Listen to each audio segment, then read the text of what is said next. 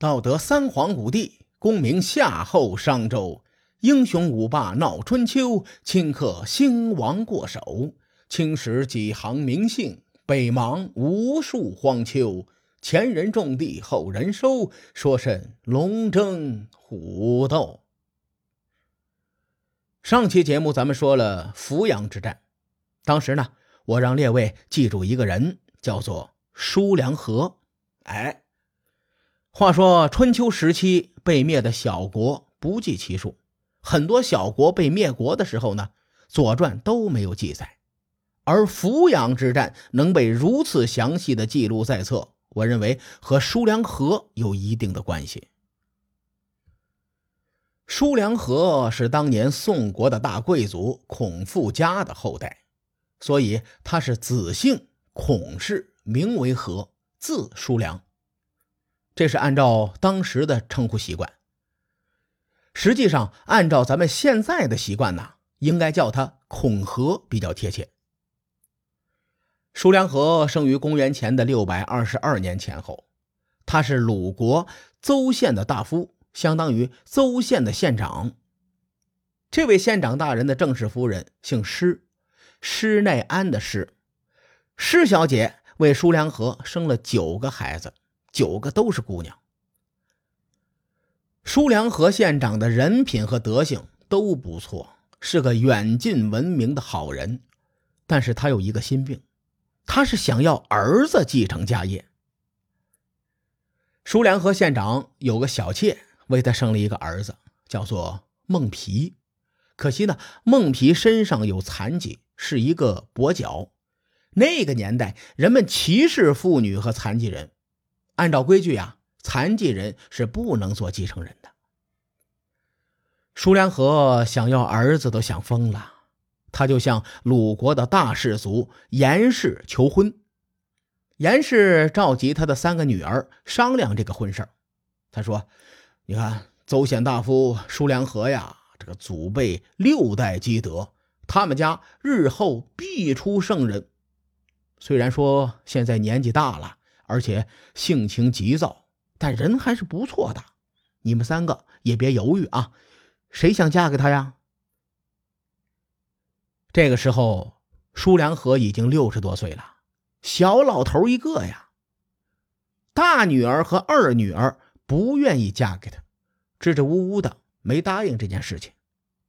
严氏的小女儿叫做严征在，征是征途的征的繁体的写法，在呢就是现在的在。严征在说：“全凭父亲决断，我没有意见。”严氏连连点头说：“哎呦，好姑娘啊！”只有你能嫁给他了。于是呢，严征在嫁入这个舒良和府上不久，就为舒良和生下了一个儿子。按照规矩啊，子随父姓，这孩子便是子姓孔氏，名丘，字仲尼。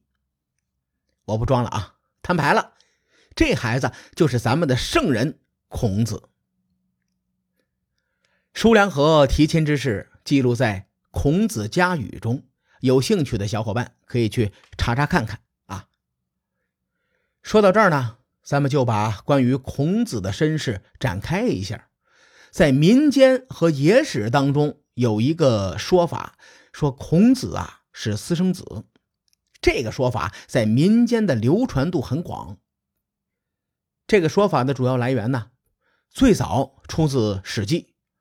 司马迁在《史记·孔子世家》中记载说：“和与颜氏女野和而生孔子。”“野合”这两个字啊，“野”是野外的“野”，“合”是男女交合的“合”，啊，听起来就不像什么好词儿。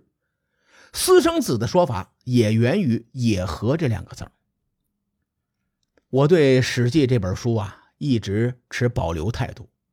虽然《史记》是史学经典著作，可《史记》中有很多错误的记载，所以呢，我在查史料的时候会多查一些资料，然后去核实一下。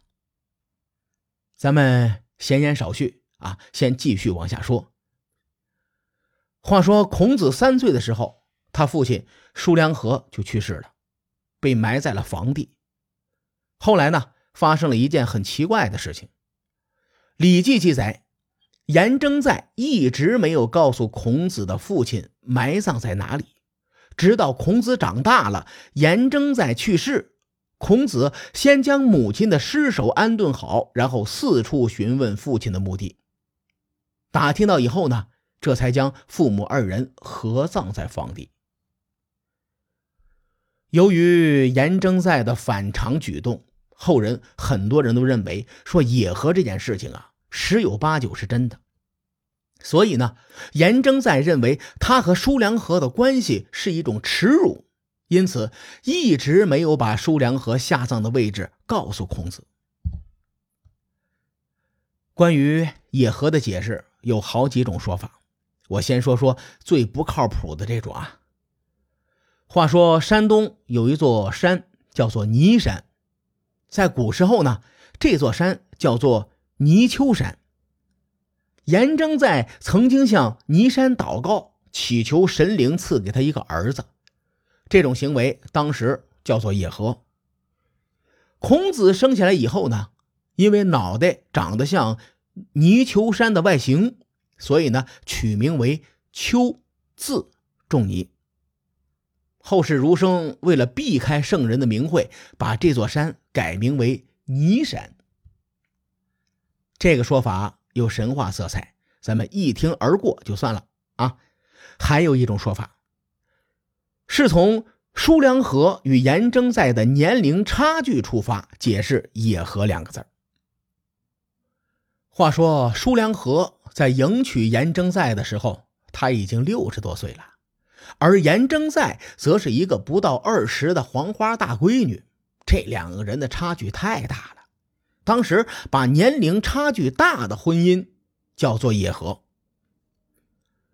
我个人不太认同这个说法，因为晋文公重耳迎娶文嬴的时候，这老兄也是六十多岁呀，文嬴呢才二十岁出头，也没有看到史书上有野合的评论，对吧？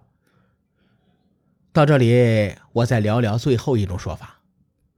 说春秋时代对婚嫁的礼仪非常的重视，礼仪不完善，就会被说成是私奔或者是野合。《礼记》对此有解释啊，书上说提亲的时候，六礼备谓之聘，六礼不备谓之奔。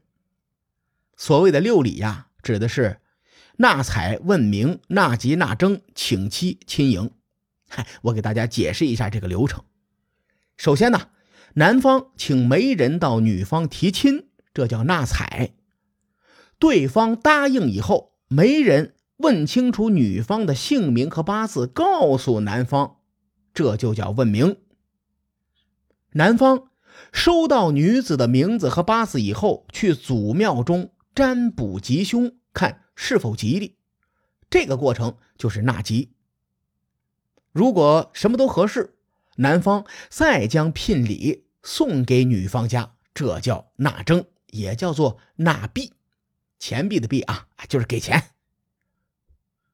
给完钱以后呢，男方选择一个黄道吉日，并且告诉女方家，女方家同意之后，这事儿就这么定了，这叫做请期，也就是定日子。这些都安顿好之后。结婚前一天，女方送嫁妆、铺床，等到第二天，新郎亲至女方家迎亲。我刚才说的这套礼仪呀，但凡有一样缺失的，都会被叫做私奔或者是野合。因此，有学者认为，说孔子的父亲缺少迎亲的流程，被称作野合。很多人都反驳这个说法，理由是叔梁纥身为殷商贵族的后裔，他们家祖上又一直是宋国的大贵族，不会在仪礼流程上出现问题。虽说孔父家被杀以后，孔氏家族有些没落了，但瘦死的骆驼比马大，他们家比平头百姓还是要强不少的。此外，舒良和又是邹县的县长，礼仪流程有人帮着打理，不需要他费心，所以呢，不应该出现六礼不备的情况。我个人呢，比较倾向最后一种说法。我的理由和大伙聊聊啊。舒良和呀，是一个特别奔放的急性子。严征在的父亲也曾提到过他这个缺点。舒良和这辈子想儿子都快想疯了。但严氏答应将严征在嫁给他以后，我估计着啊，他把这个姑娘娶回家就想着圆房了，等不及走完流程，就那啥了。在古代呀，一名女子这辈子最大的事情就是出嫁。舒良和匆匆忙忙的将她迎回府，导致六礼不备，这可能是严征在一生的遗憾，所以他才怨恨舒良和，从而一直瞒着孩子他墓地的位置。孔子是什么出身并不重要，所谓英雄不问出处嘛，毕竟孔子是咱们中国文化的顶级 IP。而且呢，贪老人家为华夏文明做出了很多贡献，我认为应该尊重孔子。这期节目扯得有点远啊，我再把大伙给拉回来。《左传》的作者左丘明与孔子关系不错。扶阳之战发生在公元前五百六十三年，啊，距离左丘明生活的年代不远，其中的细节缺失的也不多。所以呢，记录扶阳之战的笔墨比较多。这一点在文化领域是一个很有趣的现象。我再给大伙举个例子：从古至今，流传最多诗词的人是乾隆皇帝，一共四万多首。如果乾隆不是皇帝，凭他的文采，能流传一首就谢天谢地了。而公认传世佳作最多的诗人。是谁？应该是陆游。陆游存世诗篇一共九千三百六十二首，是历代之最。陆游自己说过，他写诗近六十年，得万篇。陆游的绝大多数的诗篇被保存下来的原因，并不是因为人们对他有多痴迷，而是因为他儿子是搞印刷的，自己能刻版印刷出书，哎，这一点就无敌了。什么杜甫、李白，他们家都不是开印刷厂的，诗仙诗圣再厉害，都免不了有遗失的作品。所以呢，咱们反观陆游啊，他有得天独厚的条件，因此他流传的诗篇才最多。咱们借着扶阳之战引申出孔子的身世，我觉得这个冷知识点挺有意思，因此呢，和各位说一下。其实，从晋悼公继位后，中原一直陷入战乱，三驾皮楚以及扶阳之战只是开胃菜。至于后面又发生了哪些事儿，各位看官且听下回分解。书海沉沉浮浮，千秋功过留与后人说。我是西域说书人介子先生，下期节目咱们继续聊春秋风雨。更多精彩内容，请搜索关注微信公众号“伯乐灯”，与更多听友交流互动。伯乐灯还将定期为粉丝发放福利。愿我们的存在让您对明天更有期许。咱们后会有期。